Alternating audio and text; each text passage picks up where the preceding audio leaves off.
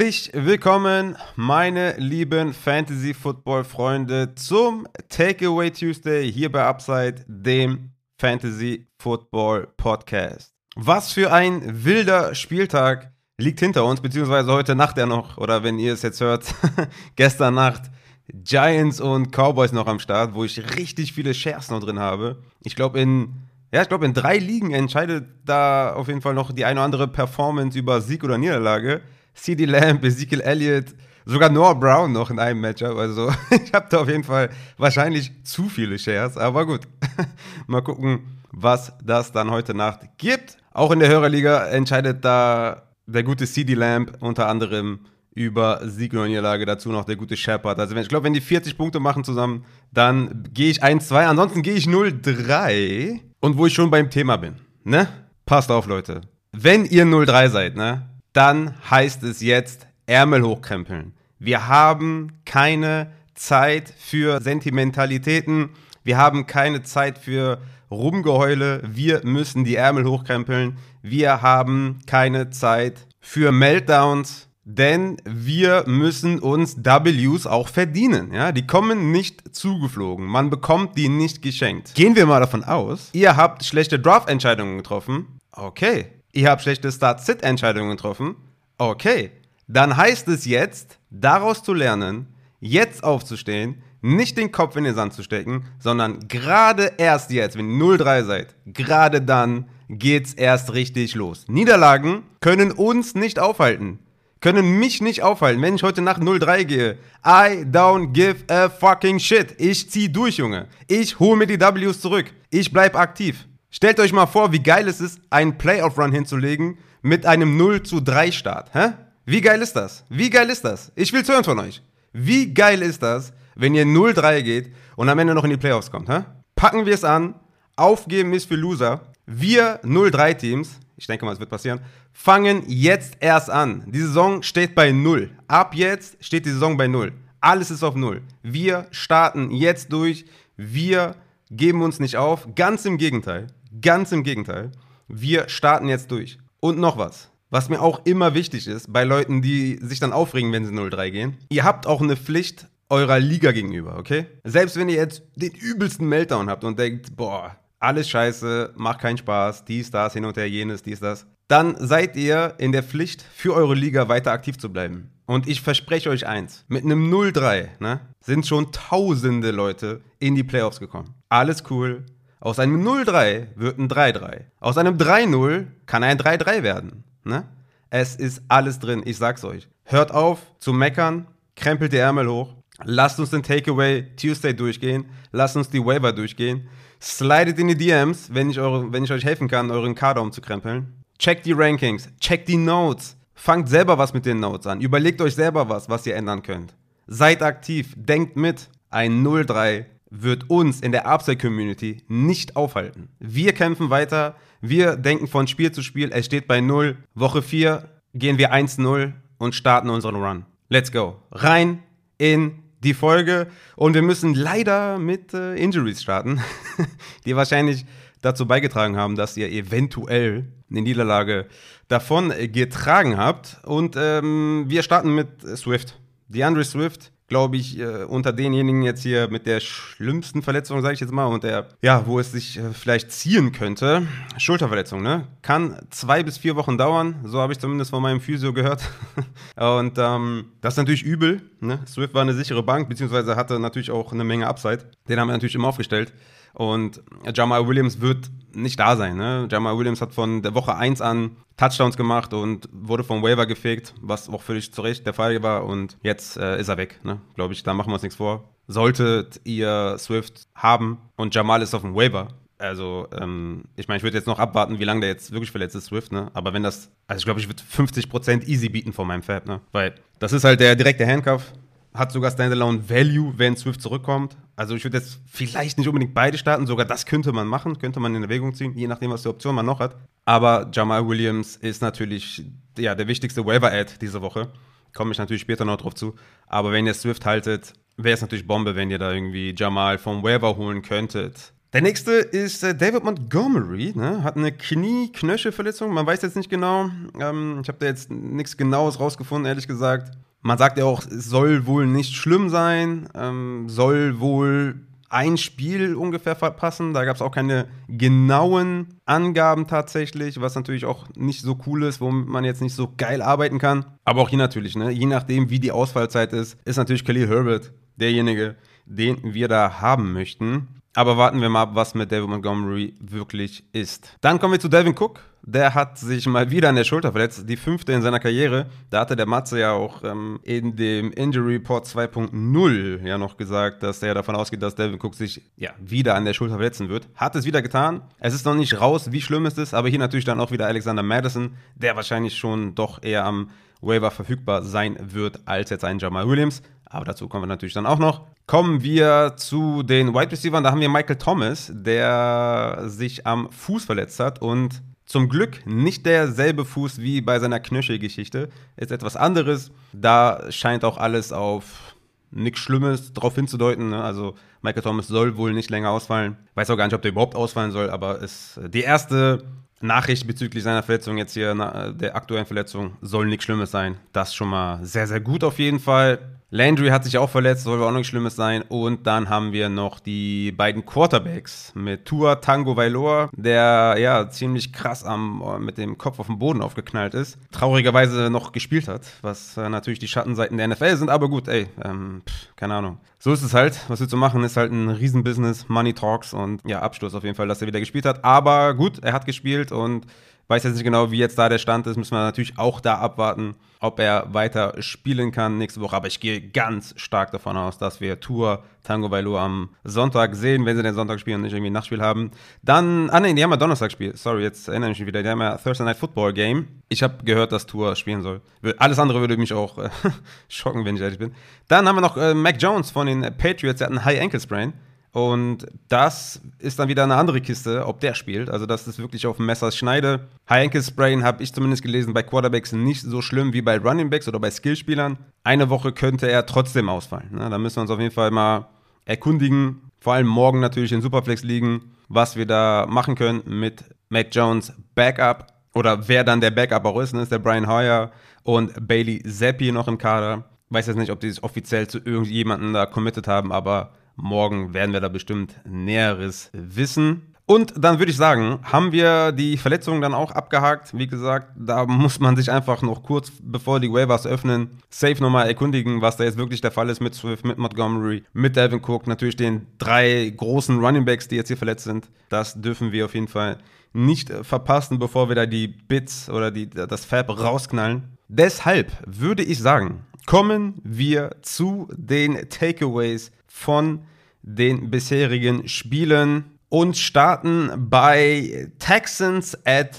Bears. Es war das quasi zu erwartende Spiel, ne? 20 zu 32, ähm, sorry, 20 zu 23 für die Chicago Bears. Beide Quarterbacks haben keine gute Leistung gezeigt. Ja, Justin Fields, glaube ich, weiterhin auch einfach nicht spielbar, ne? Hat nur 17 Mal, 17 Mal den Ball geworfen und ich meine, ich wollte erstmal, ne, also strukturell hier vorgehen, aber Daniel Mooney hat immerhin sechs Targets gesehen. So, darüber können wir uns ja sogar freuen.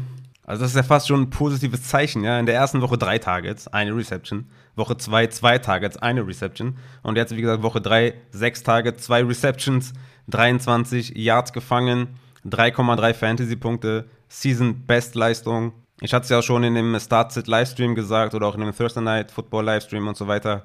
Klar, Daniel Mooney ist ein Drop-Kandidat, ähm, keine Frage. Er hat ein gutes Matchup, ne? Giants kommen jetzt, Minnesota, Washington, also das unter normalen Umständen, ja, mit einem halbwegs vernünftigen oder mit einer halbwegs vernünftigen Offense haben wir hier einen Flexer mit Upside, so, ne? Klar, das was Daniel Mooney eigentlich auch war, aber wenn Justin Fields hier einfach den Ball nicht wirft und da offensiv einfach nichts passt. Ne? Also auch bei Fields ja nicht. Den können wir aus der Rechnung nicht rausnehmen. Der ist ja ein Teil der Rechnung und das ist einfach brutal schlecht. Ne? Erste Woche 17 Passing Attempts, zweite Woche 11, dritte Woche 17. Also ich weiß nicht, ob es schon mal schlimmere Zahlen gab. Äh, vielleicht bei irgendeinem Cam Newton Stretch oder so mit einer Schulter, die nicht mehr okay war, keine Ahnung, aber das ist halt wirklich, du kannst die Wide Receiver nicht spielen. Das geht halt gar nicht. Ne? Also selbst wenn Dani Mooney jetzt hier 30% Target Share hätte, ist das halt immer noch wenig bei 17 Attempts, so, weißt du? Also es ist halt, äh, also wow. Also das ist natürlich echt übel. Ist ein Drop-Kandidat und nicht mal ein Waiver-Target irgendwie. Ne? Da hätte ich halt andere Kandidaten, wo man wahrscheinlich mehr erwarten kann als äh, von Daniel Mooney. Deswegen sind natürlich die, auch die anderen äh, Wide Receiver hier nicht gefragt. Eken Amis oder Dante Pettis oder wer auch immer. Alles keine Option. Cole Komet ist natürlich droppable. Und es ist auch egal, ob, ob Daniel Mooney jetzt irgendwie bei 63 Snaps von Fields 59 Mal auf dem Platz stand und 24 Routen gelaufen ist, es, ist, es ist egal. Bei so wenig Passing Attempts kannst du halt einen Wide Receiver nicht aufstellen. Und das Ding ist halt auch, wir versuchen natürlich immer die Vergangenheit zu evaluieren und dann zu gucken, was in Zukunft passiert. Ne? Und äh, ich kann mir nicht vorstellen, dass es besser wird. Und deswegen ist Daniel Mooney halt ein Drop-Kandidat. Und wenn der bei mir auf dem Waiver landen würde, würde ich halt auch nicht mal mehr als keine Ahnung, 10%, 8% bieten oder so, ne? Weil natürlich die Hoffnung da ist und er ist natürlich ein guter Spieler, aber das sieht echt, das sieht echt übel aus, ne? Deswegen kommen wir zum äh, Backfield, da haben wir es ja gerade gesagt, oder ich habe es ja gerade gesagt, 11 Snaps zu David Montgomery und da war er out und äh, Khalil Herbert hat übernommen mit 22 Opportunities, hat eine Menge damit angestellt, 157 Yards am Boden, noch zwei Receptions gehabt, zwei Touchdowns gemacht, 30 Fantasy-Punkte erzielt. Jo, also ja, Sure Shot geht er natürlich in die Lineups der gute Khalil Herbert, sollte David Montgomery ausfallen. Und dann habt ihr da echt einen, ja, einen ähm, Montgomery eigentlich. Aber dann habt ihr halt einen Starter, ne?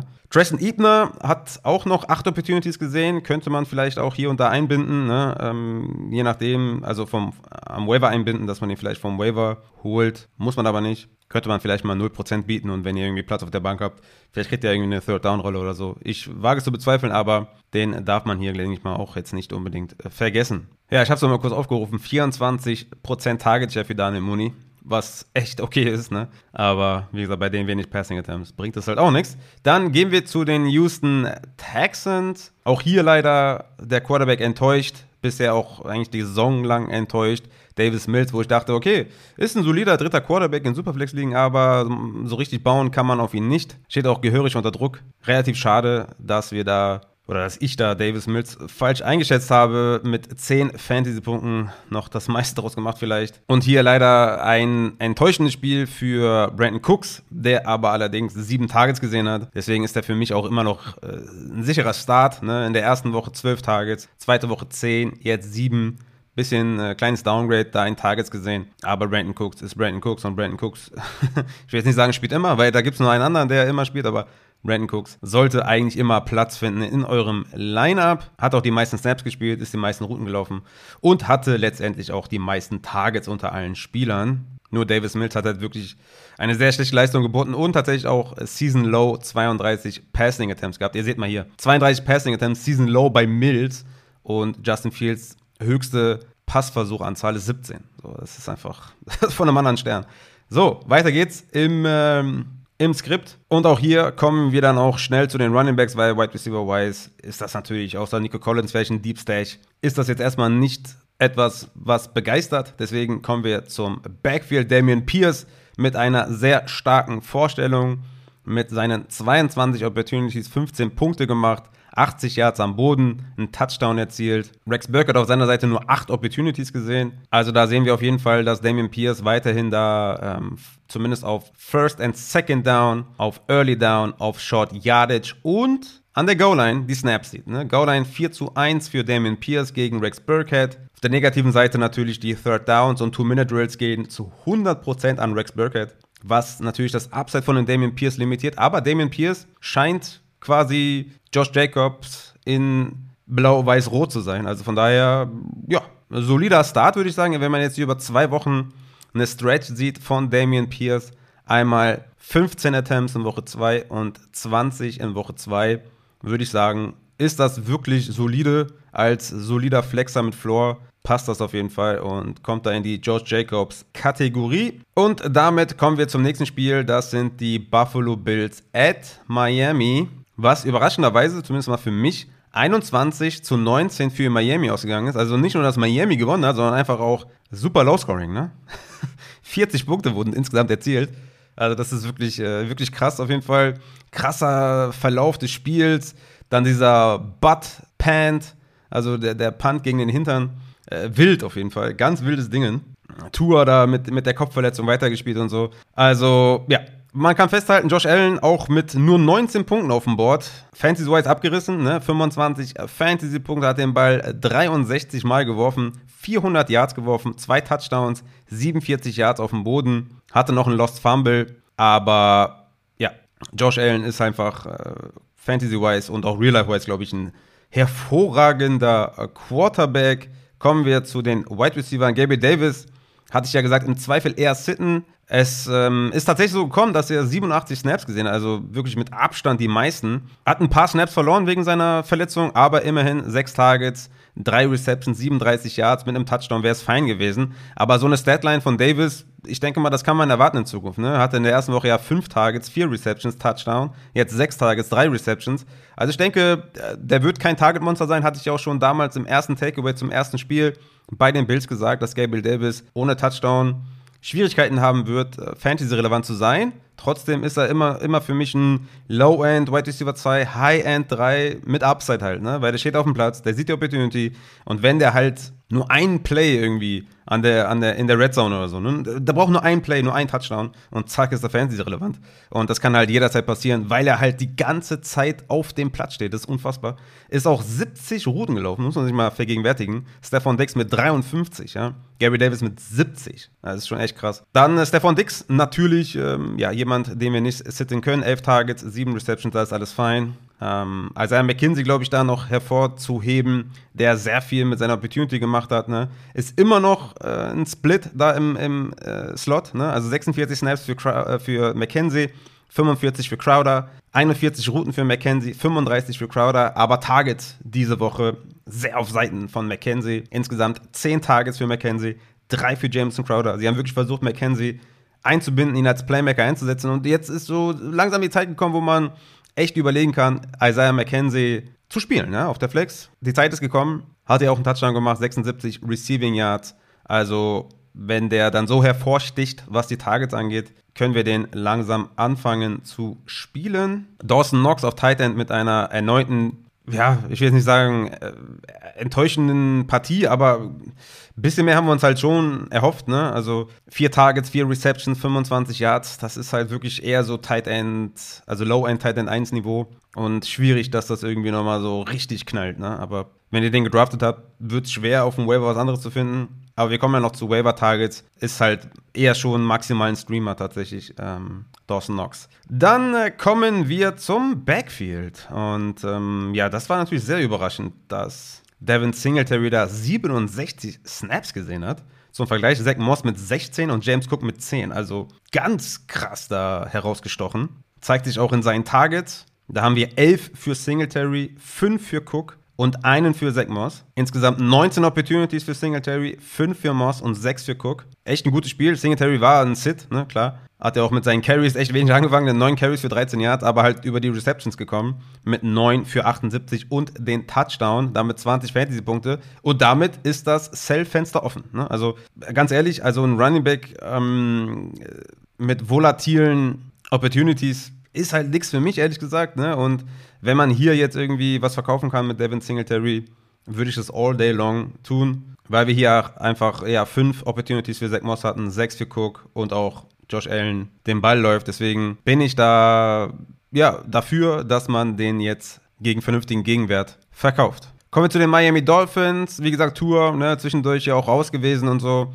Im Endeffekt hatten die Bills auch also den überwiegenden Anteil der Plays auf, auf ihrer Seite. Die Defense der Miami Dolphins hat auch echt geregelt. Ähm, ja, kommen wir einfach mal zu den Playmakern. Kommen wir zum äh, Wide Receiver Duo, was natürlich elektrisiert hat in Woche 2 und in Woche 3 relativ ruhig war. Ne? Jalen Waddle hat 200 Yards gefangen, aber insgesamt nur 6 Targets, 4 Receptions und Tyreek Hill tatsächlich auch nur mit 4 Targets für 33 Yards. Da heißt es natürlich jetzt bei Low die beiden Wide Receiver natürlich, weil, wie gesagt, Miami hatten auch nicht viele Plays insgesamt. Ich sehe gerade hier 39 Offensive Plays und Tour hat den Ball 18 Mal geworfen, also in dem Justin Fields Club. ist er da eingestiegen. Also da können wir die beiden Wide Receiver wenig bewerten. Ganz klare Buy-Low-Spieler, safe.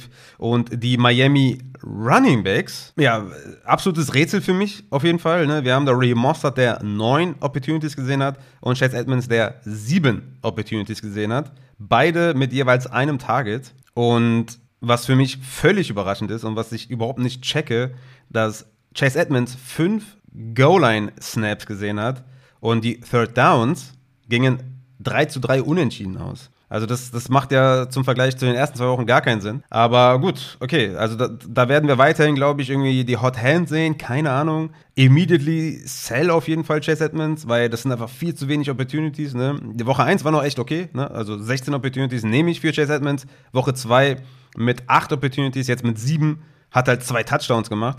Also da, da also will ich safe versuchen, den irgendwie loszuwerden.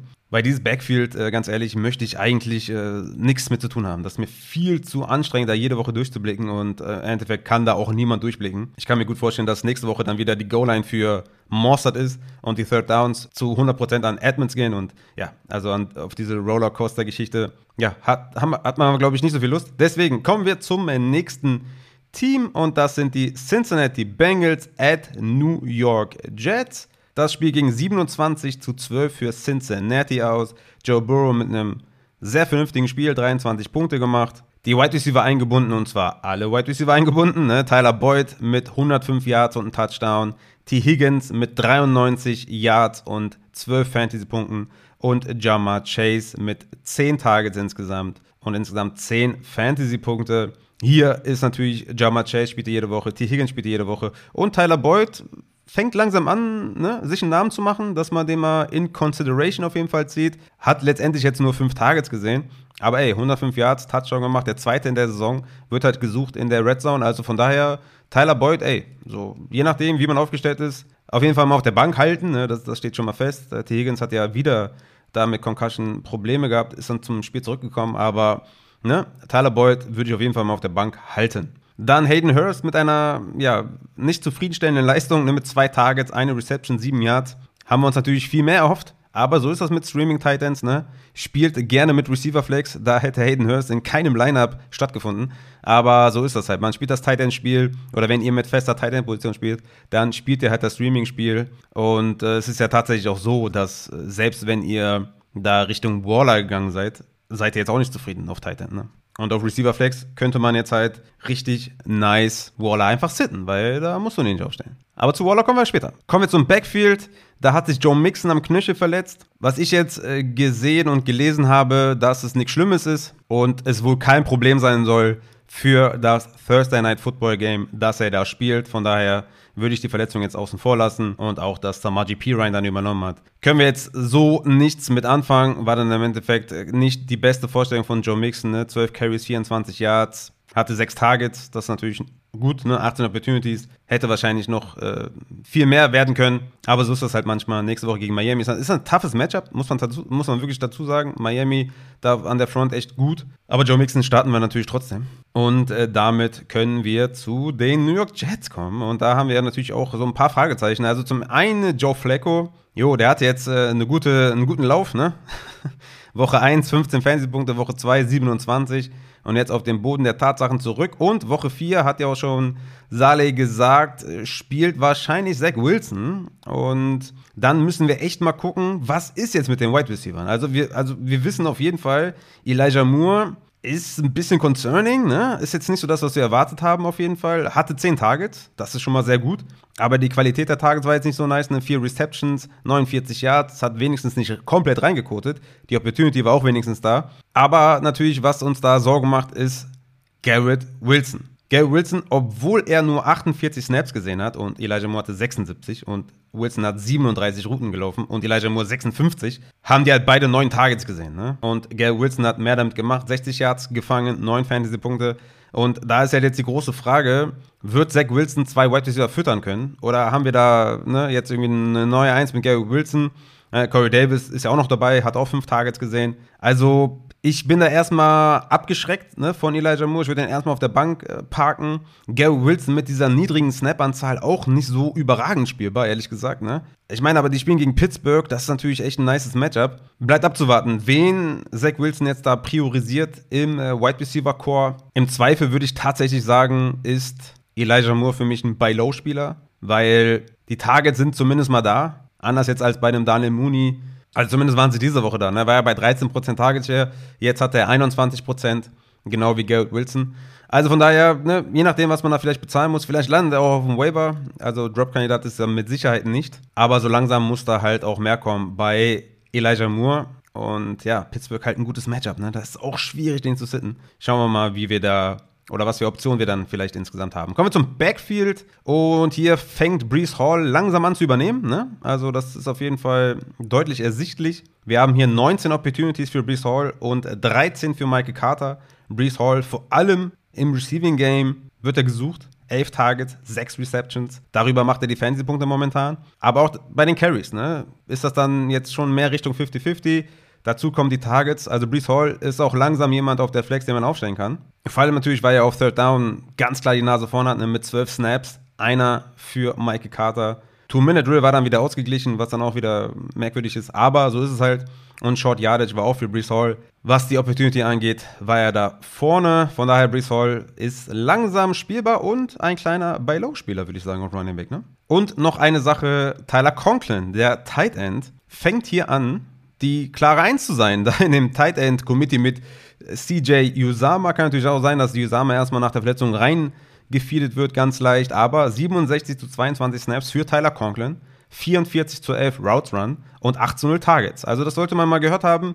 Tyler Conklin hat 8 Targets, 8 Receptions, 84 Yards, ohne Touchdown, 12,4 Fantasy-Punkte. War ja auch in meinem Waiver Report. Ähm, ja, ich würde langsam mal anfangen, den äh, aufzustellen. Ne? Also wenn das so bleibt mit den Snaps gegen CJ Usama, ist das definitiv ein Start wert. Kommen wir zum nächsten Spiel. Das sind die Las Vegas Raiders at Tennessee. 22 zu 24 für Tennessee, damit gehen die Raiders 0-3, was natürlich in der Division ein harter Rückschlag ist. Aber ja, die Leistung war jetzt aber auch nicht so gut, deswegen passt das schon irgendwie. Machen wir mit den Titans erstmal den Start. Ryan Tannehill mit einem ganz soliden Bounceback, ne, war ja auch einer meiner Sneaky Starts tatsächlich. Hat ja 18 Fantasy-Punkte gemacht, also das war echt mal eine, eine positive Entwicklung da für Ryan Tannehill. Derrick Henry ist back. Hey, Derrick, schön, dass du da bist. Freut uns auf jeden Fall alle sehr, ja, nach deinen enttäuschenden ersten beiden Spielen. Hat er jetzt endlich wieder die Opportunity gesehen. Tatsächlich gar nicht mal so, wie wir das eventuell gedacht haben, ne? weil der hatte fünf Targets. Ne? Also, das ist etwas, womit wir jetzt vielleicht nicht gerechnet haben. 25 Opportunities haben wir wahrscheinlich auf dem Boden erwartet. So hatte er 20 Opportunities am Boden, fünf über die Luft. Im Endeffekt viel damit angefangen. 22,8 Fantasy-Punkte, Touchdown gemacht. Alles tutti frutti. Derrick Henry is back. Kommen wir zu den Wide Receivers und da haben wir zwei, die eigentlich relevant sind. Zum einen Robert Wood mit einem äh, schönen Bounceback-Spiel. Hat jetzt Season High 9 Targets, 4 Receptions, 85 Yards. Das ist echt anständig. Und äh, Traylon Burks mit einer ja, äh, enttäuschenden Partie auf jeden Fall. Da habe ich mir mehr erwartet. Hatte im ersten Spiel ja 5 Targets, im zweiten 6 und jetzt leider nur 2. Ich bin fest der Meinung, ihr solltet Traylon Burks günstig holen weil da stimmen einfach die Advanced-Metriken, ne? Yards per Route Run und so weiter. Traylon Burks macht seine Sache gut, steht auf dem Feld, läuft Routen bei laut Traylon Burks. Es wird besser und für mich jemand, den ich versuchen würde zu bekommen. Tight Ends können wir vernachlässigen, ne? Goff, Swain, Austin Hooper. Was soll der Mist? Gehen wir zum nächsten Team und das sind ja die Raiders dann äh, letztendlich. Und da haben wir natürlich Devonta Adams, der ja wenigstens noch einen Touchdown gemacht hat, ansonsten über die Yards kommt Außer dem ersten Spiel wenig, ne? Man muss sagen, im zweiten Spiel hatte Devonta Adams 12 Receiving Yards, im dritten jetzt 36, hat aber drei Touchdowns in drei Spielen gemacht, deswegen ist er Fantasy-relevant. 11,7 Fantasy-Punkte, hat auch 10 Targets, das ist natürlich nice. Aber ja, die Offense klickt halt überhaupt nicht. Mac Hollins ist da irgendwie, ja, hat sich da entpuppt zur zweiten Option. Sogar über Waller, was natürlich auch sehr erschreckend ist. Aber McCollins, ne? Mit 10 Targets, 8 Receptions, 158 Yards, letzte Woche 66 Yards bei 8 Targets. Also, jo, ähm, wenn man jetzt desperate ist, könnte man den sogar vom Waiver holen, obwohl ich nicht weiß, ob das beständig bleiben kann. Trotzdem, McCollins sollte man mal erwähnt haben. Der hat sich da seine Sprossen verdient, auf jeden Fall. Und damit können wir, glaube ich, auch zu Darren Waller kommen, der Snapwise einfach ja, einen Rückschritt erleid, äh, erlitten hat, ja. 51 Snaps gesehen, zum Vergleich McCollins 68, Adams 70 und er sollte ja eigentlich der Receiver 2 sein, wenn wir ehrlich sind. 42 Routen gelaufen, das ist okay. Sechs Targets, man muss auch sagen, der hat einen Endzone-Drop gehabt, ne? dann hätte er jetzt einen Touchdown gehabt. Aber insgesamt ist das so ein bisschen concerning tatsächlich für Darren Waller. In der zweiten aufeinanderfolgenden Woche unter 75% Snaps, in der zweiten 55, jetzt 73. Das ist halt etwas, was wir von Waller so nicht gesehen haben in der Vergangenheit und deswegen ist das halt ein bisschen concerning. Ich sage euch ehrlich, wenn man Darren Waller hat auf Tight End, ja, dann spielst du den. Weil was willst du sonst aufstellen? Tyler Conklin und dann hat er null Targets im nächsten Spiel. Kann sie auch nicht bringen, ne? Deswegen, es ist wie es ist. Ich habe ihn zum Beispiel in zwei Ligen auf der Receiver Flex und werde da mich nach Optionen umgucken und den sitten. Habt ihr eine feste Tight End Position, ist er weiterhin ein Start. Hunter Renfro ist natürlich wegen Verletzung ausgefallen. Deswegen hatten wir noch Keelan Cole mit ein paar Targets, aber das können wir, glaube ich, vernachlässigen. Kommen wir zum Backfield. Josh Jacobs ist ja nachträglich zum Team zugereist, war ja erstmal nicht mit dem Team nach Tennessee geflogen, ist dann hinterher geflogen, hatte eine Illness, was auch immer das bedeutet, und hat letztendlich den größten Workload gesehen mit 18 Opportunities. Brandon Bolden hatte 5. Josh Jacobs dazu noch 5 Targets gesehen, 31 Yards gefangen, 11,2 Fantasy-Punkte. Klar, auf Third Down sehen wir sehr viel Brandon Bolden. Aber so ist das halt. Ne? Es gibt nicht mehr so viele Backfields, wo ein Spieler komplett alles dominiert.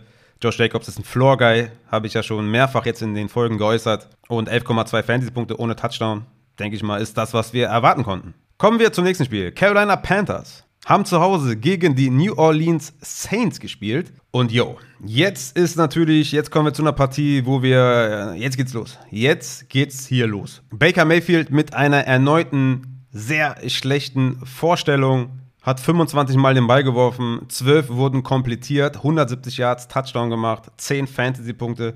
Und das Schlimme daran ist halt, er vergrault unsere Fantasy-Optionen. Ne? LaVisca Chenault hat ja den Touchdown richtig nice von LaVisca Chenault, hat uns alle gefreut, aber das hat der LaVisca Chenault selber gemacht, ne? muss man dazu sagen. Und Chenault ist auch mit Sicherheit kein Waiver-Ad, aber schön für Chenault, dass er da den äh, 90 Yards oder 60 Yards, keine Ahnung, wie viel das waren, Touchdown da hingelegt hat. Richtig nice, aber kommen wir zu den Problemfällen.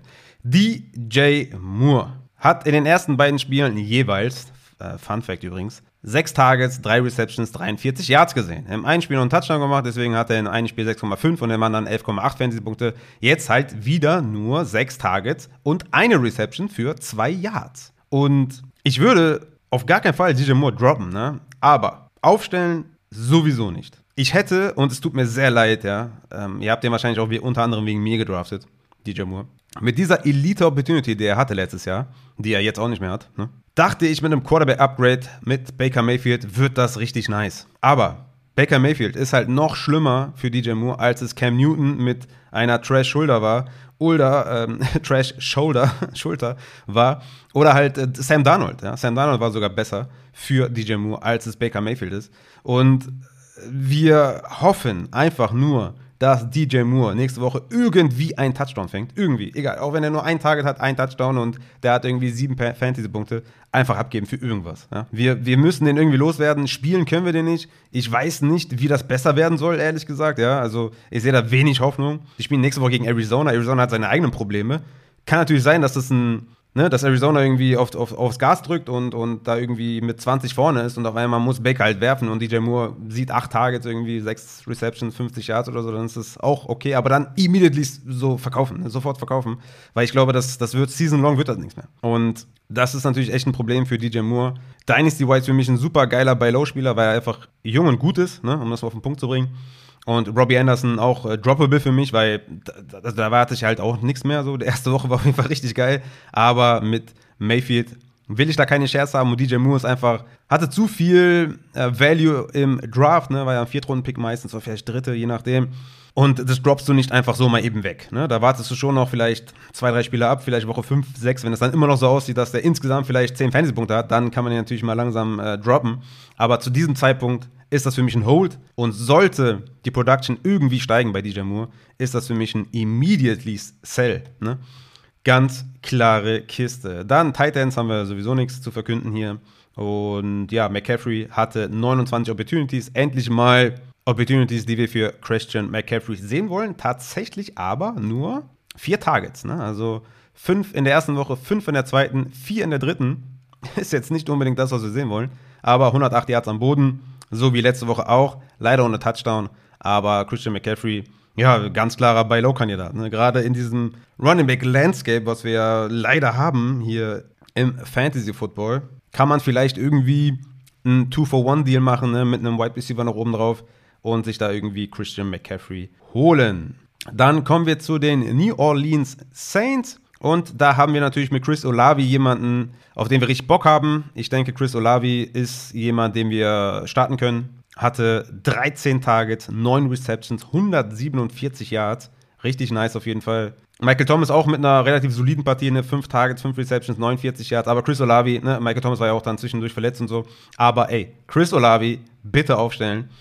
Und äh, ja, es ist Zeit, Chris Olavi in die Flex zu hämmern. Nächste Woche Minnesota, dann Seattle. Also Chris Olavi, ich habe richtig Bock auf den. James Winston mit einer okayen Partie. 353 Yards geworfen, ein Touchdown, zwei Interceptions. Ich denke, gegen Minnesota ist er schon auch nochmal ein Start wert. Aber vor allem natürlich Chris Olavi spielen und Michael Thomas mal die Verletzung abwarten. Genauso wie mit Jarvis Landry auf Tight End. Jo, da ist auch wieder der Fall, ne?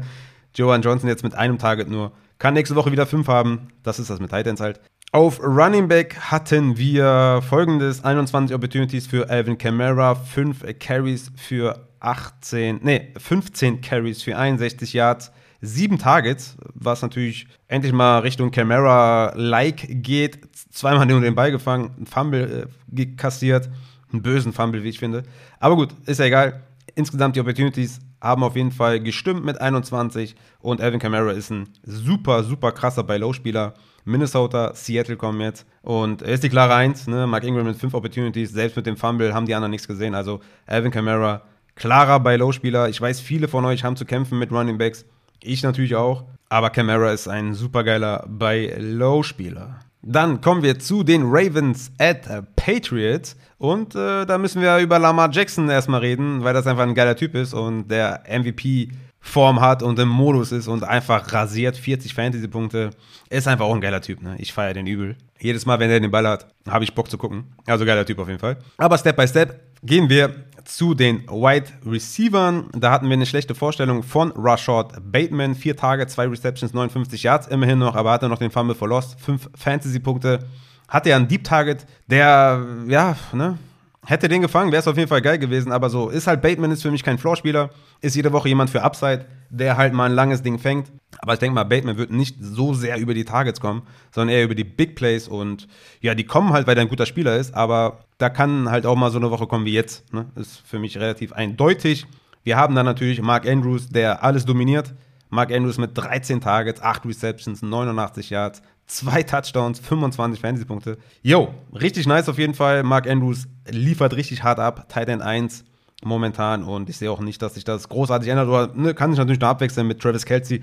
Aber die beiden marschieren da vorne weg. Und damit können wir zum Backfield kommen. Da hatten wir die Rückkehr von äh, J.K. Dobbins, der, ja, also ich muss mal jetzt die Stats gucken, aber so eye-test-mäßig sah das richtig geil. Okay, stat-wise nicht, ne? 7 Carries für 23 Yards, 2 Receptions für 17. Könnte besser sein, aber ich fand, der sah schon durchaus dynamisch aus. Hatte 9 Opportunities, 6 für Justice Hill. Und ich würde sagen, J.K. Dobbins ist jemand, den ihr euch mal langsam holen könnt, ne? je nachdem, was man da bezahlen muss. Ich erwarte von mir gute Running Back 2 Zahlen von J.K. Dobbins. Und das sah ja schon recht ordentlich aus. Ne? Wurde natürlich leicht reingefüttert, aber JK hat Upside, weil er gut ist. Dann kommen wir zu den New England Patriots. Da hatten wir eigentlich ein cooles Spiel von Mac Jones. Ne? Da waren einige, einige Würfe, wo ich dachte, ey, nice, ne? Und dann waren einige Würfe, wo ich dachte, okay, nicht so nice. Und dann hat er auch dann drei Interceptions, leider kein Touchdown. Ich würde sagen, drei Touchdowns, drei Interceptions, das hätte sein, sein, sein Spiel mehr wiedergespiegelt, aber gut, okay.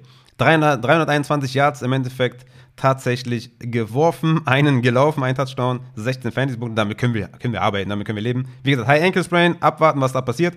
Aber kommen wir zu den wichtigen Dingen im Leben. Devonta Parker, 64 Snaps, 40 Route Run und 10 Targets für 156 Yards über die Luft und 18 Fantasy-Punkte. Richtig nice. Man muss dazu sagen, Jacoby Myers war out, ne? ähm, der ja der Wide Receiver 1 der Patriots ist. Und das hätte wahrscheinlich auch Devonta Parker gemerkt. Ja? Also so viele Targets wird er wahrscheinlich diese Saison nicht mehr sehen, wenn alle fit sind da im Wide Receiver Core. Hatte er in der ersten Woche zwei, zweite Woche zwei und jetzt zehn. Das ist natürlich eine deutliche Steigerung. Und alle anderen Receiving-Optionen können wir getrost vernachlässigen und kommen zum Backfield, was schon interessant ist. Ne? Denn wir haben hier Ramondre Stevenson, der mehr Snaps, mehr Routen, mehr Targets und mehr Carries gesehen hat als Damien Harris. Okay? 17 Opportunities für Ramondre, 14 für Damien Harris. Wir haben da jetzt einen Change gesehen. Natürlich war New England viel hinten und Ramondre ist halt der Third Down Back, deswegen stand er auch mehr auf dem Feld, aber insgesamt auch mit mehr Carries. Und ja, ich würde ja, oder ich habe ja in dieser Buy Low Folge, die ich auf Patreon gepostet habe, habe ich ja gesagt, dass beide für mich ein Buy Low, ja, oder beide für mich Buy Low Kandidaten sind. Und es hat sich eigentlich auch wiedergespiegelt, weil mit Ty Montgomery auf IR sehen halt beide, sagen wir mal, genug Opportunity, dass man die flexen kann. Ne? Ramondre hat mehr Upside, Damien Harris hat mehr Floor, weil er auch die Goal-Line sieht, hat er auch den Touchdown gemacht. Ramondre auch den Touchdown gemacht, will ich jetzt nicht wegnehmen, aber Ramondre mit dem Receiving Game hat dann im Endeffekt mehr Upside. Ramondre mit 18 Fantasy-Punkten, Damien Harris mit 12. Beide für mich, wie gesagt, flexible. Und vor allem natürlich, wenn jetzt hier Brian Hoyer kommt, wahrscheinlich, oder wer auch immer, dann könnte das echt ein Laufspiel gegen die Green Bay Packers werden, die natürlich ihrerseits auch sehr viel laufen. Also von daher sind beide tatsächlich für mich äh, spielbar. Und Davonte Parker übrigens, ne, wenn das jetzt jemand sieht hier mit den Yards, dann gerne auch verkaufen. Ne? Ich denke, das ist nicht sustainable und Jacoby hat gefehlt. Also da gerne mal gucken, was abgeht. Devonta Parker plus Damien Harris gegen ein Running Back Upgrade zum Beispiel. Dann kommen wir zu den Detroit Lions at Minnesota Vikings 24 zu 28 für die Minnesota Vikings. Beide Quarterbacks mit einem relativ soliden Spiel, glaube ich. Beide jetzt nicht komplett abgerissen, aber es war zumindest mal ein spannendes Spiel. Das kaufen wir dann natürlich auch mal. Die Minnesota Wide Receiver haben eigentlich geliefert, außer der Star Justin Jefferson. Der hatte sechs Tages, drei Receptions und insgesamt drei Fantasy-Punkte. Ja, und die anderen haben geliefert, ne? Adam Thielen mit acht Targets, 61 Yards und einen Touchdown gemacht. KJ Osborne mit acht Targets und einem Touchdown. Jo, ähm, was willst du da machen, ja? Das ist dann halt so, das ist Fantasy. Hätte mir in der Hörerliga auch gut getan, wenn Justin Jefferson einen guten Tag gehabt hätte, aber so ist das halt. Spielt er natürlich weiterhin und ähm, Adam Thielen könnte eventuell jetzt mal langsam aufgestellt werden. Mit Bauchschmerzen, ehrlich gesagt, will ich ein bisschen mehr Kontinuität sehen. Aber gut, er hat jetzt in der zweiten Woche sieben Targets, jetzt acht Targets. Das ist schon jetzt langsam mal wieder Adam Thielen-Niveau. Irv Smith ne, ist die ganz klare Tight End 1 Anspielstation, 37 Snaps, 25 Routen gelaufen, 6 Targets gesehen. Den kann man echt auf Tight End spielen mittlerweile und das Backfield, warten wir mal ab, Devin Cook, das, was ich jetzt eben gelesen habe hier im Discord, ist nichts Wildes bei Cook, aber ja, man muss weiter abwarten. Ne? Ich kann da jetzt tatsächlich zu diesem Zeitpunkt nichts anderes sagen. Kommen wir zu den Lions.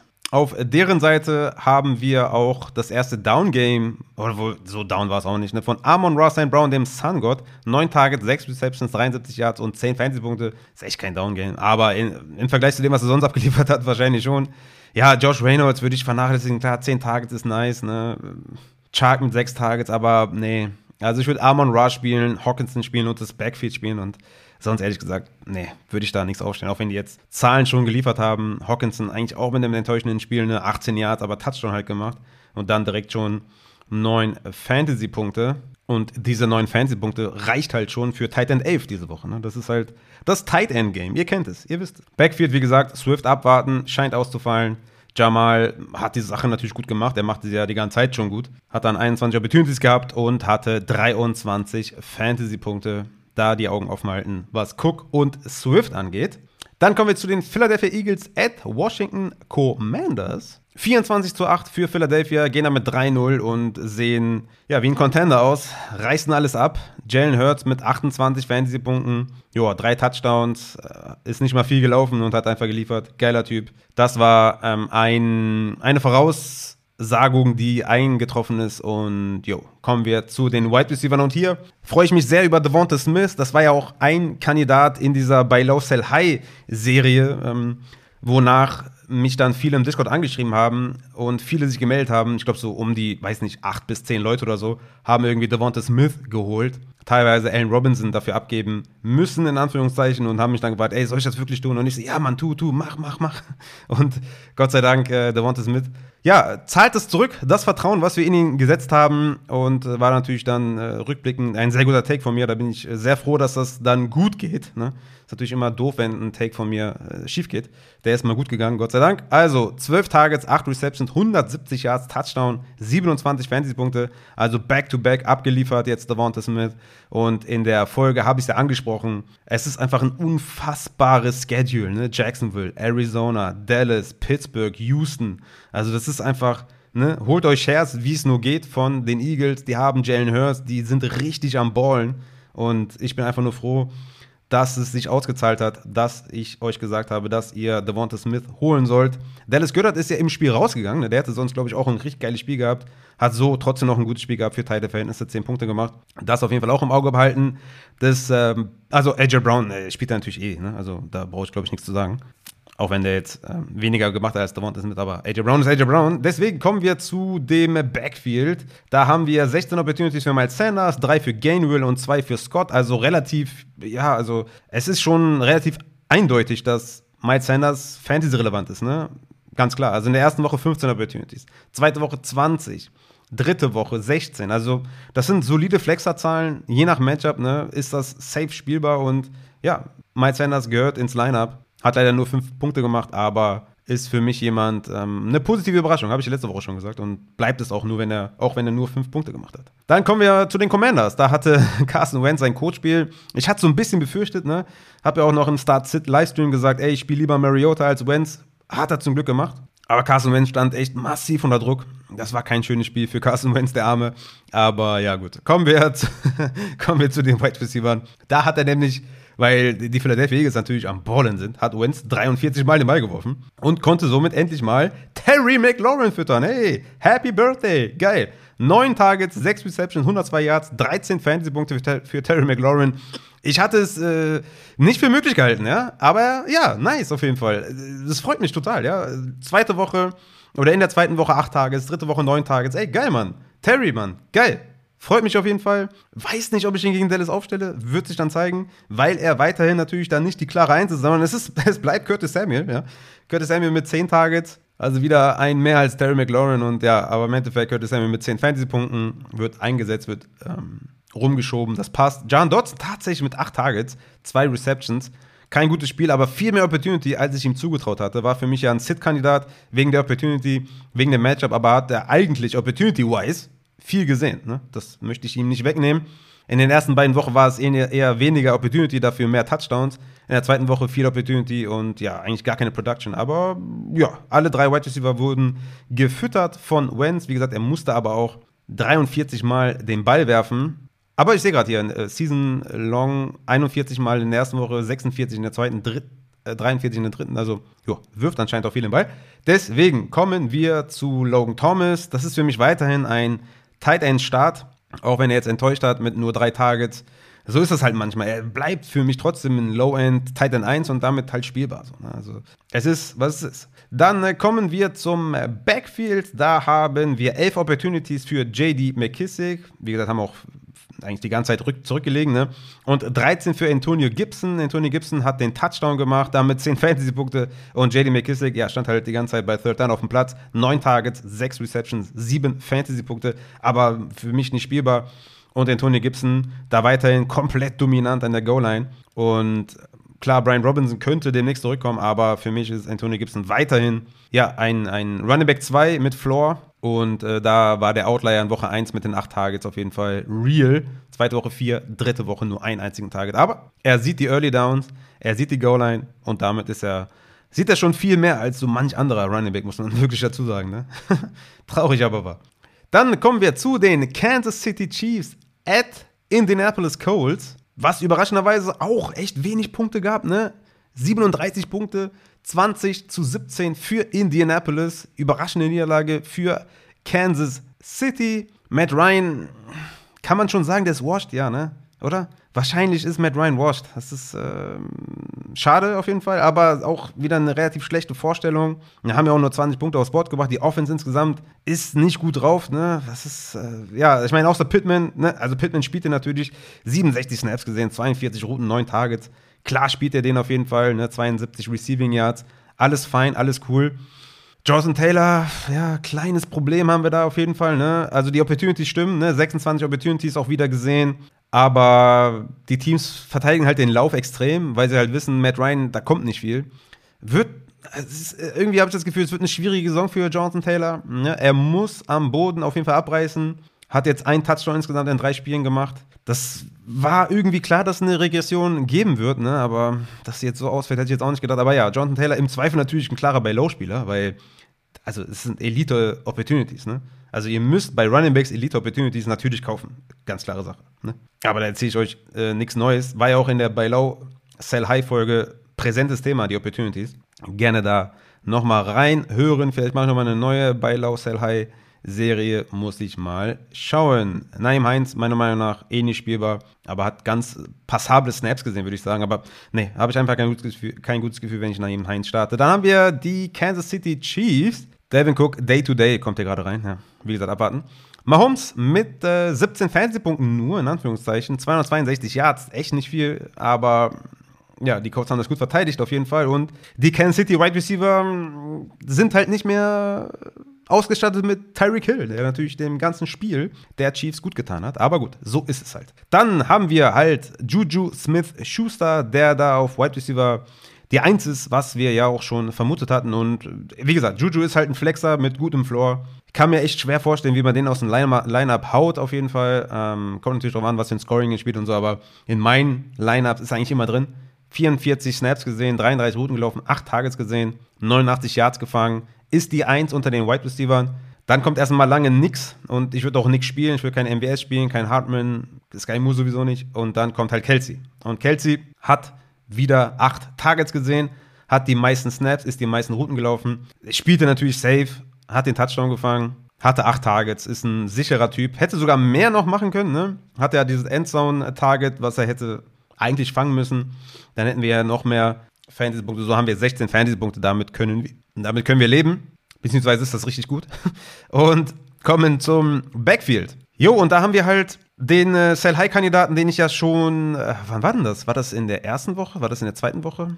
War das nach irgendeinem, irgendeinem, irgendeinem Late-Night-Spiel, oder? Thursday Night-Spiel gegen die Chargers, glaube ich, war das, oder? Da habe ich doch gesagt, ich würde den im Zweifel verkaufen. Und ja, also er hat halt einen Rushing-Touchdown gemacht, der CEH, aber der hat halt mit sieben Attempts ganze null Yards gelaufen. Wie gesagt, hat den Touchdown gemacht, hatte fünf Tages, fünf Receptions, 39 Yards, also darüber auch Punkte gemacht. Aber, äh, ne, so, 12 Fantasy-Punkte mit Touchdown ist besorgniserregend. Und vor allem, wenn wir sehen, dass Jared McKinnon mehr Snaps gesehen hat, mehr Routen gelaufen ist und die gleiche Anzahl an Carries hatte, ist das doppelt concerning. Ja? Also, letzte Woche war ich mir ähm, nicht ganz sicher, habe ich ja gesagt, ey, lieber verkaufen, ne? Ich würde es schon machen, gegen den Eckler, würde ich immer noch machen. Jetzt sage ich halt, auf jeden Fall verkaufen, weil das ist einfach zu wenig Opportunity. Woche 1 10, Woche 2 12, Woche 3 auch 12. Also das ist einfach zu wenig. Er macht die Touchdowns, er ist in einer natürlich guten Offense, aber wenn ihr verkaufen könnt, dann verkauft. So, das nächste Spiel sind die Jacksonville Jaguars at Chargers. Und hier haben wir natürlich eine Sache, die auch unfassbar war mit Justin Herbert, ja, dass er überhaupt gespielt hat und dass er am Ende dann noch gespielt hat, wo das Spiel komplett entschieden war.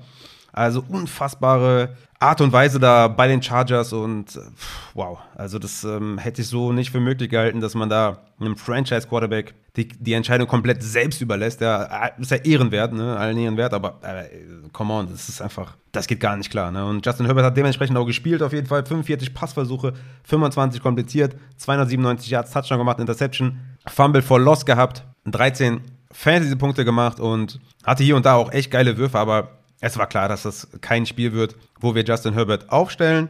Demzufolge natürlich auch die Wide Receiver stark gelitten. Ne? Keen Allen war eh out. Mike Williams hat sechs Targets gesehen. Einen hat er gefangen zum Touchdown, deswegen acht Fantasy-Punkte. Aber ich, also man kann es halt nicht bewerten. Ne? Mit so einem Quarterback, der halt komplett angeschlagen ist, wo man das bei jedem Schritt sieht, dass es dem nicht gut geht. Ja, also ne, auch Josh Palmer jetzt natürlich klar, wenn Keen Allen ausfällt, ist eine Option, aber ich würde das alles hier nicht bewerten wollen, weil Kannst du nicht, ne? Jared Everett auch, ne? Mit soliden sechs Targets, aber auch nur zwei Receptions. Also, Quarterback-Play muss sich ändern. Ich hoffe, also Chase Daniel ist, ist kein schlechter Spieler. Ne? Also, ich denke mal, mit dem wäre man besser Ähm, auch was so ähm, die, die Fantasy-Performance der Wide Receiver angeht, wäre man mit Chase Daniel, glaube ich, besser bedient. Von daher, vielleicht findet dann Umdenken statt. Auch Running Backs, oh, schwer zu bewerten jetzt, ehrlich gesagt. Ne? Tue ich mich ein bisschen schwer, weil ich euch sagen kann, Austin Eckler hatte 12 Opportunities, was nicht besonders viel ist, aber er hatte 8 Targets, 8 Receptions. Damit natürlich vor allem in äh, PPR-Scoring solide 8 Punkte mal alleine damit abgerissen. 48 Yards noch gemacht, hatte 4 Carries für 5 Yards, richtig wenig. Insgesamt 10 Half-PPR-Punkte gemacht. Sony Michel hatte 7 Opportunities, Kelly 3. Jo, war eine Shitshow, ne? Offensiv von den Chargers. Die Gründe kennen wir. Jo, warten wir mal ab, wie die da auf Quarterback weiter umgehen. Austin Eckler weiterhin für mich ein Buy-Low-Spieler.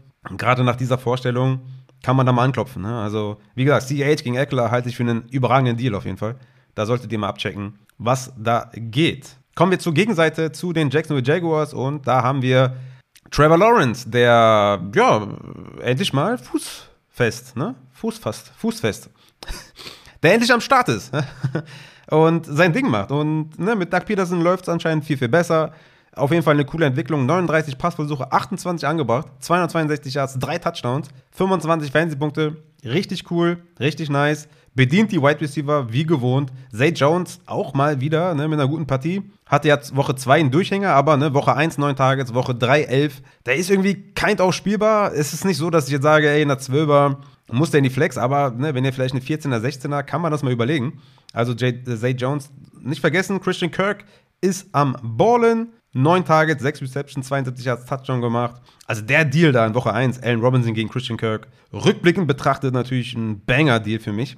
Aber da gehört natürlich auch die ein oder anderen Cojones dazu, das zu machen. Auch mal wieder ein Beweis dafür, dass ihr einfach auch mal ruhig Trades machen könnt ne? und nicht so viel Angst haben müsst. Ob jetzt ein, also natürlich jetzt nicht irgendwie McCaffrey gegen Jacobs machen oder so und sagen, ja gut, der Rafa hat gesagt, man kann auch einfach mal einen Deal machen. So ist nicht gemeint, sondern einfach, ne, wenn man vielleicht mal irgendwie vor der Entscheidung steht, einen Deal anzunehmen und sich nicht ganz sicher ist, kann man einfach auch mal gucken, ob es sich auszahlt und einfach mal den Puller triggern. Wie hier in dem Fall Kirk gegen A-Rob nach Woche 1. War ein geiler Deal auf jeden Fall. Dann kommen wir. Jo, äh, Evan Engram muss man auf jeden Fall erwähnen. Weil, also, ne, hat er nicht abgerissen oder so, aber er läuft Routen halt, ne? Und läuft genauso viele Routen wie in Marvin Jones, wie in Zay Jones. Und damit ist er auf jeden Fall mal Tight End fähig, ja, Tight End 15, 14 Range.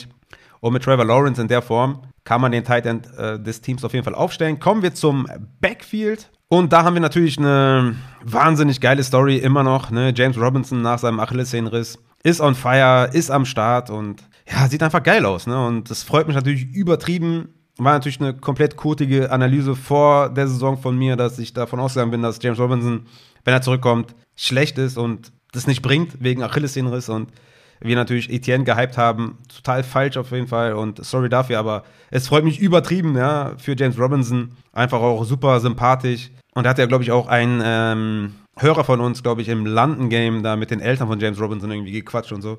Also ja, James Robinson, geiler Typ, freut mich auf jeden Fall und ist ein Spieler, den wir aufstellen müssen. Ne? Ich bin ja von einem negativen Gamescript ausgegangen, deswegen war es für mich kein Must-Start. Deswegen fand ich auch Etienne kind of valuable, aber die haben ja komplett dominiert, das Spiel. Deswegen, lange Rede ohne Sinn. 20 Opportunities für James Robinson, hat damit einiges angestellt, hatte 100 Yards am Boden, 20 Fantasy-Punkte. Etienne hat viel Garbage-Time gesehen, ne? also hier diese 16 Opportunities für Travis Etienne. Wenn ihr könnt, verkaufen, weil James Robinson ist die Eins. Travis Etienne sieht Third Down, ne? Das ist auch valuable, kind of, ne? Sieht auch Rushes und so.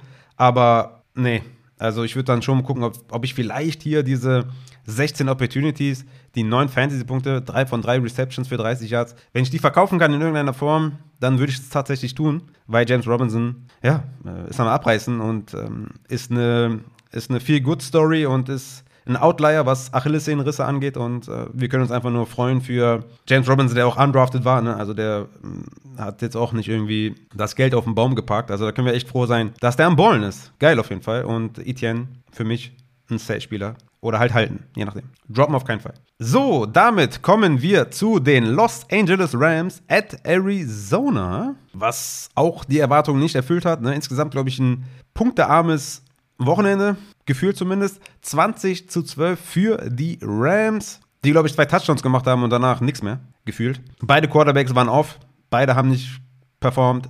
Murray mit 12 Punkten, Stafford mit 10. Aber eins nach dem anderen. Kommen wir zu den Wide Receivers der Ram. Natürlich Cooper Cup allen voran mit einer guten Leistung mit dem Rushing Touchdown, ne? 14 Fantasy-Punkte. Ja, zu Cup müssen wir, glaube ich, nichts mehr sagen. Allen Robinson, glaube ich, äh, interessanter für die Leute. 5 Targets, 2 Receptions, 23 Yards. Jo, es bleibt dabei, ne? Er sieht die Snaps, er läuft Routen, aber er sieht die Targets nicht in der Form, wie wir es vielleicht erwartet hatten. Ist ganz klar die 2 hinter Cup, die 2B zu Higby und ähm, Touchdown or Bust. Und jo, schwierige Zeiten für Allen Robinson Owner. Ihr müsst ihn halten.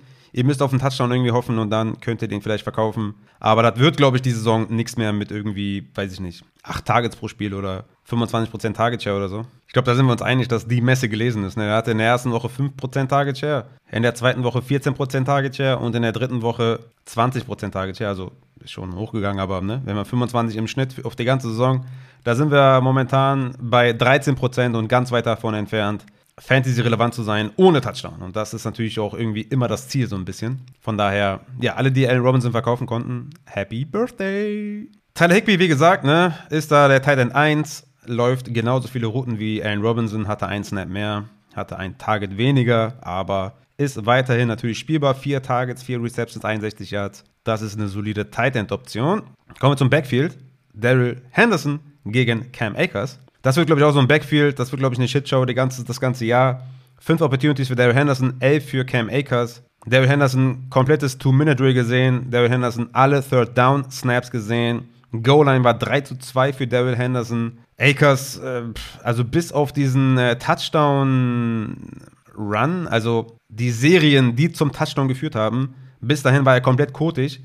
Dann hat er, glaube ich, drei, vier Runs für positive Yards, dann den Touchdown gemacht. Dann in der anderen Sequenz an der Goal-Line wieder gefummelt. Also Cam Akers auch, sell high, ne, wenn es geht irgendwie. Also ich denke mal, es geht, weil er hat den Touchdown gemacht, er hatte zweistellige Punkte jetzt. Wenn man da irgendwie was abgeben kann, würde ich das machen. Und Daryl Henderson momentan nicht spielbar. Ehrlich gesagt, aber auch wie Cam Akers für mich beide nicht äh, spielbar. Kommen wir damit zu den Cardinals. Da haben wir endlich mal was Positives oder ja, war, also die ersten beiden Spiele waren jetzt nicht kurtig oder so, ne? 12 Punkte, 10 Punkte und jetzt halt 21 für Hollywood, 17 Targets, 14 Receptions, 140 Yards. Hätte er diesen Deep Target, ne? Der richtig, ah, da hat er echt ein, zwei Schritte Vorsprung gehabt. Hätte Kyler den perfekt platziert, dann würde es jetzt in der Hörerliga nochmal ganz anders aussehen, ne? Aber gut, wir sind ja nicht bei Wünsch dir was. Trotzdem eine geile Vorstellung. Appreciate auf jeden Fall Hollywood. Du hast mir 21 Punkte gebracht. Dafür bin ich dir sehr dankbar. Greg Dodge natürlich auf der anderen Seite. Ne? Auch der, ja, ich weiß nicht, ist das jetzt auch schon die dritte Woche, wo er performt. Ne? Also erste Woche 10 Fantasy-Punkte, 9 Targets. Dann 14 Fantasy-Punkte, 4 Targets. Jetzt wieder 10 Targets. Also Greg Dodge, solange Rondell Moore ausfällt, ist der definitiv spielbar. Alle anderen nicht. Zach Ertz macht sein Ding, ne? 77 Snaps, 54, 54 Routes Run, 10 Targets. Also, das sind natürlich Tight End Zahlen, die wir feiern. Hatte auch, glaube ich, zwei Red Zone Targets, wo er mal mindestens mal mehr, also den mal mindestens fangen äh, konnte, die beiden. Und vielleicht eventuell sogar mehr, ne? Aber ja. Zach Ertz wird auch nicht jünger, aber ähm, 7,5 Fantasy-Punkte, 10 Targets nehmen wir all day long von Zach Ertz mit. Kommen wir zum Backfield.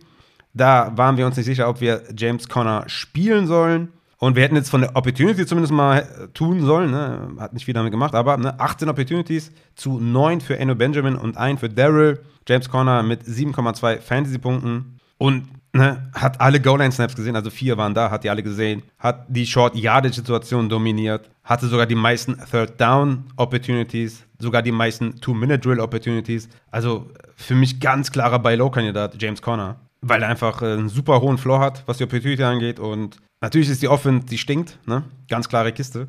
Aber James Conner ist für mich ein super krasser Buy-Low-Spieler. Dann kommen wir zu den Green Bay Packers at Tampa Bay. Und ja, schade, dass wir hier diese beiden Hall of Fame Quarterbacks in solch zwei Co-Teams jetzt hatten, also zumindest was die äh, Receiver-Position angeht. Ja, beide doch sehr ähm, B-prominent besetzt. Ne? Green Bay mit 14 zu 12 gewonnen. ja. Also Aaron Rodgers äh, im Endeffekt, glaube ich, mit der besseren Leistung overall, aber auch nicht. Ne? 16 Punkte für Rodgers, 14 für Brady. Haben halt keine Receiver, was willst du machen? Ne? Also AJ Dillon, äh, beziehungsweise kommen wir erstmal zu den äh, Wide Receivers. Das ist, glaube ich, dann von der Reihenfolge besser. Also Alan Lazard, ähm, endlich mal mit ein bisschen mehr Targets am Start. Sechs Targets insgesamt. 12,5 Fantasy-Punkte. Steht halt auf dem Feld, ne, weil er blockt und ähm, läuft auch Routen, alles cool. Christian Watson ist verletzt. Watkins ist auf IR, also das, das Receiver-Gespann lichtet sich so ein bisschen und Lazard und Daubs sind halt diejenigen, die da überleben und die wir dann von nun an auch in Consideration ziehen für unsere Flex. Lazard, genau wie Daubs. Daubs mit 8 Targets, 8 Receptions, 73 Yards, Touchdown gemacht.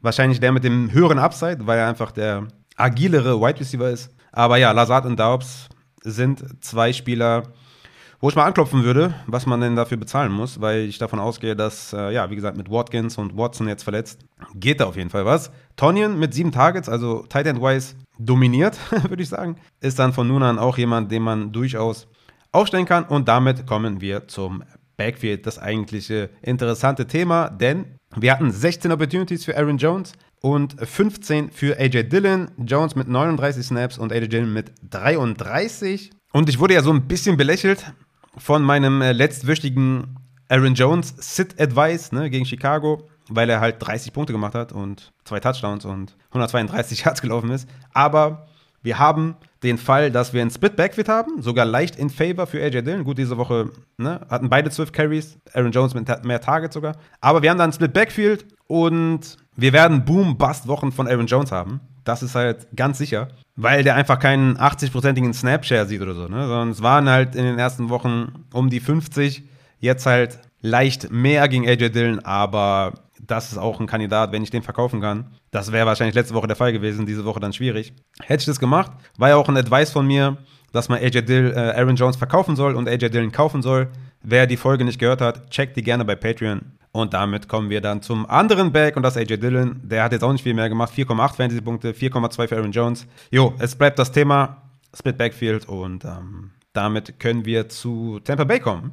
Und da würde ich jetzt erstmal alle Wide Receiver-Geschichten ähm, hier oder Opportunities erstmal skippen, weil klar hatte Rusty Gage 13 ne? Targets und hat was damit gemacht und so, aber ja, nächste Woche kommt dann Evans wieder, vielleicht Julio Jones wieder, vielleicht Godwin. Ja, dann ist es eh egal. Ne? Also von daher weiß ich nicht. Ist das jetzt für mich nicht so relevant, was Gage da abgezogen hat. Ne? 13 Tage, 12 Receptions, 87 Yards ist gut. Aber ob das nächste Woche so reproduzierbar ist, wage ich zu bezweifeln. Und Leonard Fournette ist wahrscheinlich der mit Abstand größte Buy-Low-Spieler in der Geschichte des Fantasy-Footballs, weil der sieht 18 zu 0 Opportunities, steht halt die ganze Zeit auf dem Feld. Also Tom Brady hatte 65 Snaps und Leonard Fournette 59. So, also, ne? also, Leonard Fournette hat bisher noch keinen einzigen Touchdown gemacht, ne? Hatte in der ersten Woche 23 Opportunities, in der zweiten Woche 28 und jetzt 18 bei Low Lenny, auch ein Spieler, den ich da genannt hatte. In der Buy Low Sell High Folge. Damit kommen wir zum äh, vorletzten Spiel, glaube ich. Atlanta Falcons at Seattle Seahawks 27 zu 23. Also ein ganz äh, ansprechendes Spiel mit einer Drohne am Stadion noch am Start. Hat für kurze Verwirrung gesorgt. Und ja, kommen wir zu dem Wide Receiver Core. Und da haben wir natürlich mit Drake London jemanden, den wir aufstellen jede Woche. Hat ja in den Startsits natürlich schon stattgefunden bei mir, war, glaube ich, Wide Receiver 18 oder so. Ja, sechs Targets, drei Reception, 54 als Touchdown. Ist jetzt nicht so, dass ich jetzt sage, boah, oh mein Gott, was für eine Target Share. Aber ganz klar zu sehen, dass er da Wide Receiver 1 ist und der ist halt auch verdammt gut. Und Mariota, ne, auch endlich mal gewillt, Big Plays aufzulegen, was natürlich nice ist für Kai Pitts. Denn der hatte ein schönes Spiel. Acht Targets, fünf Receptions, 87 Yards, elf Fantasy-Punkte man muss sagen, die haben den Ball halt nicht viel geworfen, weil sie waren halt viel in Führung und haben den Ball Patterson gegeben, ne? 20 Passing Attempts für Mariota nur. Season Low, ne? Erste Woche waren 33, dann 26, jetzt nur 20. Von daher war das äh, ab, also wenn man das berücksichtigt, immer noch eine gute Leistung von Drake London und vor allem auch für Kyle Pitts, dem man jetzt vielleicht wieder ein bisschen mehr vertrauen kann. Die Seattle Seahawks ah, ist eine schwierige Sache. Geno Smith mit einem guten Spiel, Fantasy-wise, 19 Fantasy-Punkte, nice auf jeden Fall. Ja, das Backfield ist, ist also ist, ist eine Horrorvorstellung. Also wenn man, ja, ich war zum Beispiel jetzt länger nicht im Kino. Ich kann mich gar nicht erinnern, wann. Ich kann mich auch nicht erinnern, wann ich letztes Mal eine Amazon-Serie gesehen habe, oder Netflix oder so, oder einen Film oder so. Ist alles übelst lange her. Für mich gibt es nur Football und Family. Ähm, aber wenn ich irgendwie einen Horrorfilm sehen möchte, dann gucke ich, mir, guck ich mir das Backfield der, der Seattle Seahawks an und bin dann auch wieder für zwei Jahre bedient, weil das ist, äh, also das, das willst du nicht sehen. Das willst du wirklich nicht sehen. Auch wenn Penny hier die Carry sieht, ne? Aber DJ Dallas sieht fünf Opportunities, Kenneth Walker sechs, Travis Homer einen. Ne, Penny mit 15 ist echt okay, aber dann siehst du Two-Minute-Drill, kriegt dann wieder DJ Dallas. Third Down hat Dallas in der Überhand. Goal-Line gibt es sowieso gar nicht. Äh, Short Yardage wird sich dann mit Kenneth Walker geteilt. Und wie sieht das dann über die nächsten Wochen aus? Ne? Also, das, das ist einfach nicht schön. Einfach nicht schön und für mich kannst du da alle nicht spielen. Im Zweifel Penny, aber würde mich jetzt nicht überraschen, wenn nächste Woche Kenneth Walker das meiste sieht und, und äh, DJ Dallas dann Third Down oder Travis Homer Third Down und ach, das ist also richtig schlimm. Gehen wir zu den Wide Receivers. Da haben wir einen Bounceback von DK Metcalf. 12 Targets, 5 Receptions, 64 Yards und einen Touchdown. Hatte noch ein Endzone-Target. Also schön, dass Gino versucht, ihn zu füttern. Tyler Lockett mit 11 Targets, 9 Receptions, auch fein. Ich denke, wir können beide Wide Receiver langsam wieder spielen. Ne? Nächste Woche gegen Detroit, New Orleans. Ja, okay, gibt bessere Matchups, aber beide definitiv ähm, zumindest mal mit einer Target Rate, die gut ist und die wir spielen äh, können. Ach, ich habe äh, Corday Patterson vergessen. I'm sorry. Da gehe ich nochmal zurück zu den Falcons. 18 Opportunities für Corridell Patterson, 7 für Tyler Edgy und Avery Williams hat noch einen gesehen. Und ähm, ja, Corday Patterson hat da am Boden richtig dominiert. 17 Carries für 141 Yards, hat einen Touchdown gemacht. Sieht weiterhin leider im Receiving wenig. Ja, ist ja ein ehemaliger Wide Receiver. Hat jetzt back-to-back -back nur ein Target gesehen. Das limitiert auf jeden Fall sein Upside. Ist zumindest mal Running Back 1, was ja auch schon viele nicht sind. und nächste Woche gegen Cleveland ist er natürlich ein Start. Ne, Goal-Line wurde sich 1 zu 1 geteilt. Ähm, also ein Snap für Corridell, ein Snap für Tyler Algier.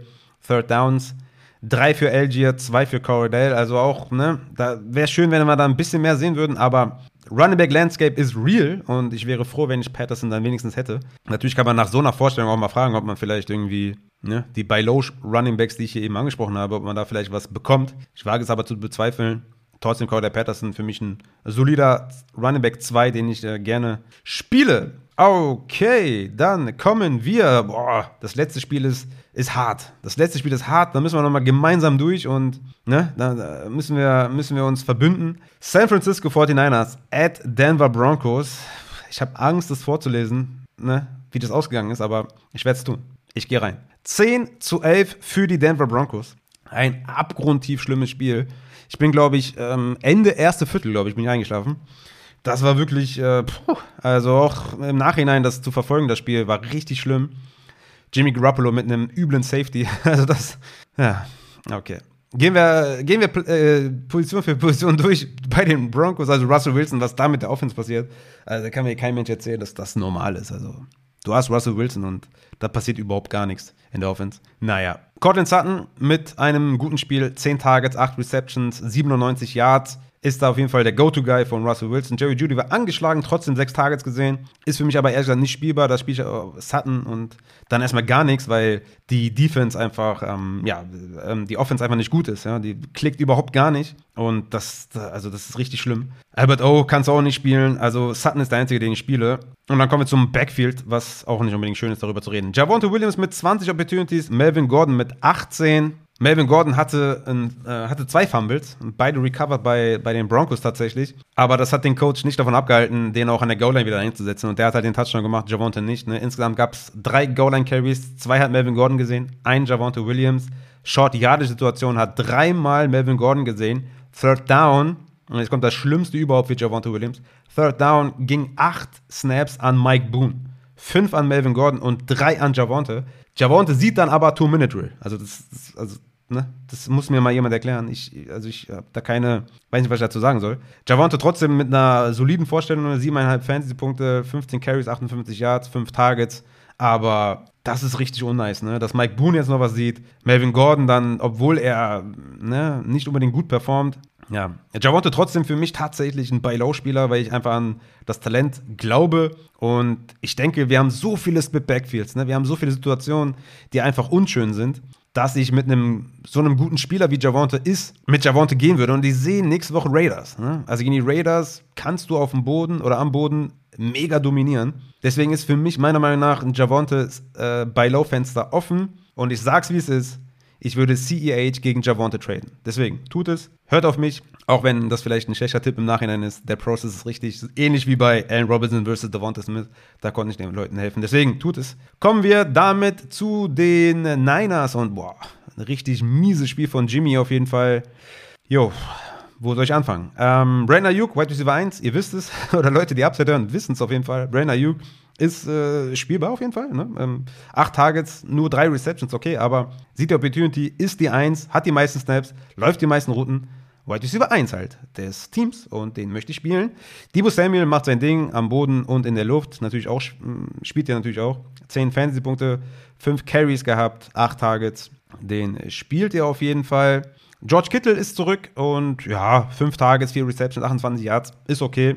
Stellt er natürlich auf. Für die Tight End Position. Und damit kommen wir zum Backfield. Und wir hatten jetzt 15 Opportunities für Jeff Wilson und einen für Jordan Mason. Und Jeff Wilson war ja für mich ein Flexer mit Upside. Er hatte einen langen Run, danach leider nicht mehr so viel, weil einfach die ganze Offense war kacke, ne? deswegen was, oder war kurz, sorry. Ja, ähm, Jeff Wilson ist weiterhin jemand, den ich gerne haben möchte in meinem Kader, solange Elijah Mitchell ausfällt und das dauert ja noch ein bisschen. Deswegen Jeff Wilson für mich auch ein Bailout-Kandidat, weil die Opportunity stimmt. Er passt perfekt ins Scheme. Holt euch Jeff Wilson, das läuft. So, damit, ey, haben wir, sind wir mit den Takeaways durch. Geile Sache auf jeden Fall. Knackige Stunde über die Takeaways geredet, hatten noch eine emotional Speech von mir.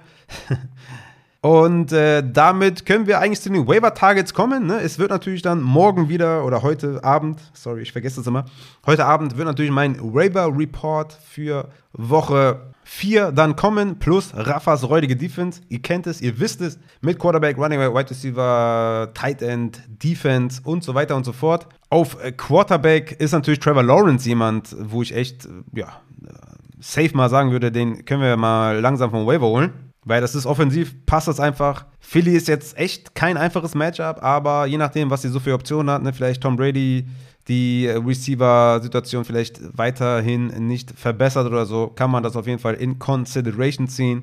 Lawrence macht einen guten Job. Die Jaguars tatsächlich mit den meisten Red Zone Trips unter allen Teams. Also, ne, da ist auf jeden Fall Scoring Opportunity da. Deswegen Trevor Lawrence mein erster Quarterback. Zach Wilson will ich nicht vergessen. Also, ist jetzt nicht, dass ich den starte, aber gerade natürlich auch in Superflex liegen und so die Timeline soll jetzt wohl zu Ende sein, dass er, also die Rückkehr soll kommen. Und äh, damit habt ihr auf jeden Fall einen soliden Flex, einen Superflex. Das auf jeden Fall mal anfragen. Das wollte ich jetzt nicht vergessen. Dann meine Streaming Quarterbacks. James Winston. Ich muss ihn wieder nennen, weil die Receiver gut sind. Es kommt jetzt Minnesota, ne, nächstes Spiel.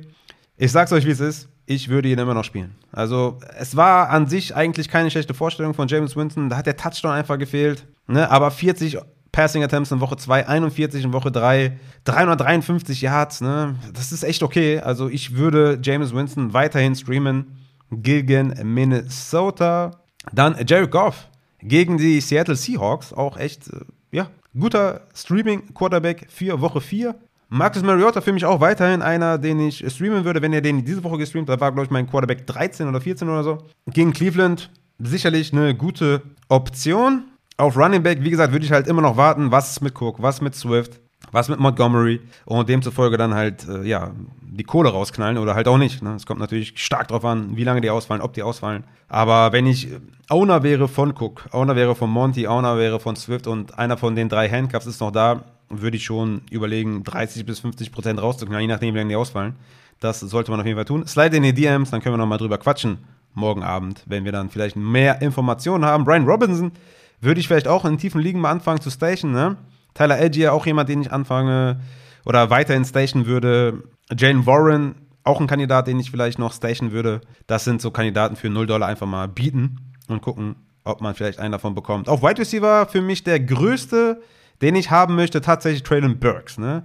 Vor Woche 3 war Burks Achter in Targets per Route Run und siebter in Yards per Route Run. Er hat die Advanced Metriken auf seiner Seite. Die Targets müssen halt noch ein bisschen mehr kommen. Aber Traylon Burks für mich jemand, wenn ich ich kann, also 10% meines Fabs würde ich dafür ausgeben. Ne? Russell Gage, für mich leider keiner, den ich vom Waiver holen würde, habe ich ja eben schon gesagt. Romeo Daubs schon eher. Da würde ich auch so 8 bis 10% bieten sieht er da einen 23-prozentigen Target Share. Sammy Watkins ist auf IR, Watson ist immer noch verletzt und Aaron Rodgers ist immer für den Big Play gut und Lazard und Daub sind halt diejenigen, die ich da haben möchte. Greg Dodge müssen wir natürlich abwarten, was mit Rondell Moore ist. Solange Rondell Moore nicht spielt, ist er ein Flexer auf jeden Fall, den man aufstellen kann. Und ansonsten noch Zay Jones, hatte ich ja eben schon gesagt, definitiv jemand, den man auch mal bringen kann. Fällt so ein bisschen hinten ab, ne? Aber ja, Zay Jones musste man mal erwähnt haben. Ansonsten kommen wir zu Tight Ends. Da haben wir natürlich David Njoku, der da dieses enorme Spiel hatte. Also 32% Target Share, siehst du nicht alle Tage von einem, von einem Tight End. Er ist athletisch, er ist gut und äh, gegen Atlanta kann man den, glaube ich, mal spielen und gucken, was passiert. So viel möchte ich sagen. Tyler Conklin da, der Tight End 1 der Jets, würde ich auch mal holen vom Waiver, aber auch 0 bis 5 Prozent, je nachdem wie desperate ihr seid, würde jetzt nicht übertreiben. Logan Thomas weiterhin für mich jemand, den ich haben möchte. Evan Ingram weiterhin jemand, den ich haben möchte. Und das sind so die Waiver-Ads. Rafa Säudige Defense kommt dann heute Abend noch, hoffentlich. Und damit würde ich sagen, haben wir als letzte Kategorie noch das Thursday Night Football Game Miami at Cincinnati. Kommt da gerne zum Livestream, ne? da bin ich am Start. Donnerstagnacht, kurz vor Kickoff. Hatten wir diese Woche ja auch schon. Da waren auch einige Leute am Start. Deswegen kommt da gerne vorbei. Ist immer eine lustige, lockere Runde. Also wir spielen natürlich bei Miami die Wide Receiver Jalen Waddle und Tyreek Hill. Vielleicht Tour, je nachdem, was mit ihm ist. Wissen wir noch nicht so genau. Running Backs kannst du nicht spielen. Weder Mostert noch Edmonds. Ähm, ja, Titans sind irgendwie gar nicht vorhanden. Auf Cincinnatis Seite spielen wir natürlich Mixen. Soll alles gut sein, wie ich jetzt eben gelesen habe. Wir spielen natürlich Higgins und Chase. Boyd ist ein Flexer. Ja, Boyd ist ein Flexer. Es wird natürlich keine einfache Aufgabe für Cincinnati, weil Miami's Defense ist echt for real. So, deswegen trotzdem. Wir spielen die Receiving-Optionen und mixen. Ich würde Hayden Hurst jetzt vielleicht mal draußen lassen, ne? weil war jetzt nicht so überzeugend, aber ich denke, das sind so die Optionen. Und Burrow, denke ich mal, kann man auch, kann man auch nicht sehen. Deswegen, meine Lieben, checkt gerne alle Sachen ab, die ich auf Patreon poste. Und ich werde mal gucken, ob wir vielleicht einen Fragen-Podcast auf Patreon noch irgendwie am Mittwoch oder was, vielleicht mache ich da einen Post, setze ich da einen Post, deswegen kommt gerne auf Patreon dazu, äh, patreon.com slash Upside Fantasy. Werdet gerne Supporter. Vielen Dank an jeden Einzelnen, der das ganze Projekt hier unterstützt. Vielen, vielen Dank für euer Engagement und für eure Passion des Fantasy Footballs. Ich hoffe, die Folge hat gefallen. Wir hören uns dann hoffentlich Donnerstagnacht. Wenn nicht, dann hören wir uns zum Start Sit Saturday. Danke fürs Einschalten und ich hoffe sehr, dass CD Lamb, Ezekiel Elliott, Sterling Shepard und Noah Brown abgeliefert haben, okay? ich habe die einfach so oft. Die müssen liefern. Monday Night Game. Ich komme, Junge. Haut rein.